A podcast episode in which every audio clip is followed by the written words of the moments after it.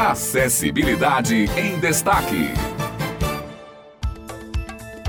Bem-vindos a mais uma edição do Acessibilidade em Destaque, o seu encontro semanal com a inclusão social. Eu sou Otto de Souza e estamos aqui para compartilhar esse universo tão amplo da inclusão aqui com vocês. Dividindo a apresentação comigo, Simone Elis. Bom dia, Simone. Bom dia, Otto. Bom dia, ouvintes da Rádio Tabajara. Estamos de volta, finalizando o mês de setembro, trazendo o lembrete de que no próximo dia 1 de outubro é comemorado o Dia Internacional da Música. Ela é um elemento tão presente no nosso dia dia a dia, o dia foi criado em 1975 com o objetivo de levar música a toda a sociedade. A música que é um elemento tão presente no nosso dia a dia. E quem não gosta de música, não é mesmo, Otto? Sem sombra de dúvidas, viu, Simone? Eu sou suspeita a falar, pois adoro e escuto música bastante, e a música é uma trilha sonora de muitos momentos cotidianos, viu? E para falar um pouco mais da importância da música na vida das pessoas, nós conversamos com Bastos Guimarães. Ele é cego, vocalista e zabumbeiro da banda Maiorais do Forró e nos contou como começou sua relação com a música e o seu significado na vida dele. Vamos acompanhar. Olá, ouvintes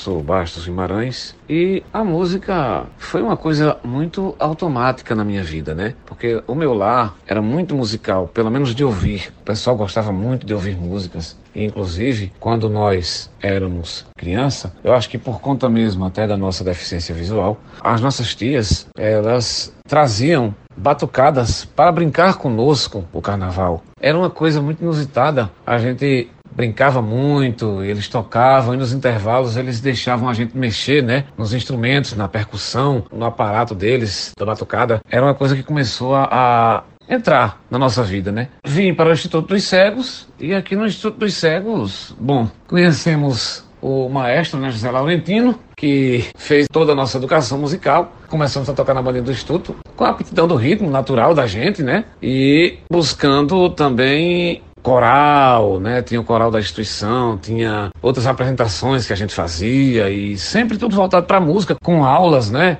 Aulas de instrumento e tudo. E hoje eu toco, né, com grupos maiorais de forró. Vamos fazendo forró aí de mundo afora, arrochando nó aí, por todos os lugares que a gente participa. A gente nunca deixa de ter a experiência com a música. A música ela vai sempre somando na vida da gente, sabe? E é um aprendizado para a vida inteira. É isso mesmo que o Bastos falou. A música é um eterno ciclo de experiências e aprendizados. E é bom saber também até onde a música pode levar as pessoas. A exemplo do músico Beto Melo, que assim como Bastos é cego. Beto Melo é compositor, cantor e instrumentista e nos relatou sobre sua paixão pela música. Eu sou Beto Melo, músico, cantor e compositor. Eu toco zabumba e teclado. Comecei a tocar zabumba com 11 anos, onde participei de alguns trios do forró e depois aprendi a tocar teclado de ouvido, que é o meu instrumento principal, que faz com que eu me apresente cantando as minhas músicas autorais com banda ou mesmo em outros eventos tocando músicas variadas. Eu me considero um fruto da relação entre a música e o rádio, uma vez que eu ouvi rádio a vida inteira e aprendi a cantar muitas músicas pelo rádio. Comecei a compor com 11 anos e onde eu estudei estudei no Instituto dos Cegos da Paraíba, a música foi muito forte, me tomou desde cedo e hoje tudo que eu faço é consequência desse trabalho que eu venho fazendo ao longo desse tempo todo. Tenho oito CDs gravados, Além de ter participado do Grupo Acorde, eu participei também de seis CDs, já participei de vários festivais e a música, embora ainda não seja a coisa que me toma mais tempo, a coisa que faço como trabalho principal, é o meu grande projeto de vida. E eu confio que em pouco tempo eu viverei só para a música e ela me levar longe, porque é aquilo que eu amo fazer.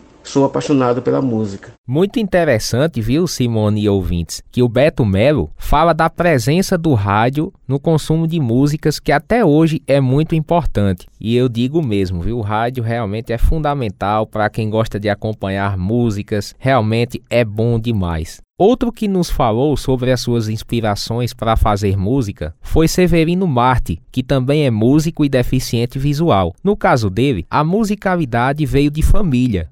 Sou Severino Marte, pessoa cega. Tive contato com a música logo cedo, uma vez que um dos meus irmãos, violonista, fazia forró pé de serra no interior, juntando violão, a sanfona, zabumba, pandeiro e triângulo, a luz de lampião, terreiro de barro batido. E aquilo sempre me despertou o desejo de fazer música, de estar dentro da música. Logo também fiz contato com o violão, através de meu irmão me apresentou o violão já aos 11 anos. E aos 12 anos migrei para o Instituto dos Cegos Aloysio Cunha, onde realmente fiz aulas de violão, pude estudar na Academia de Música, na Epitácio Pessoa. E creio que a música seja uma forma de inclusão, uma forma de estar juntando pessoas. Quando a gente está cheio da música, a gente consegue passar a nossa energia para outras pessoas. As pessoas se sentem acolhidas. A música e os acordes são universais, como a matemática. Quem faz música consegue passar essa energia boa para as pessoas. Agradecer pelo espaço e parabenizar pela iniciativa.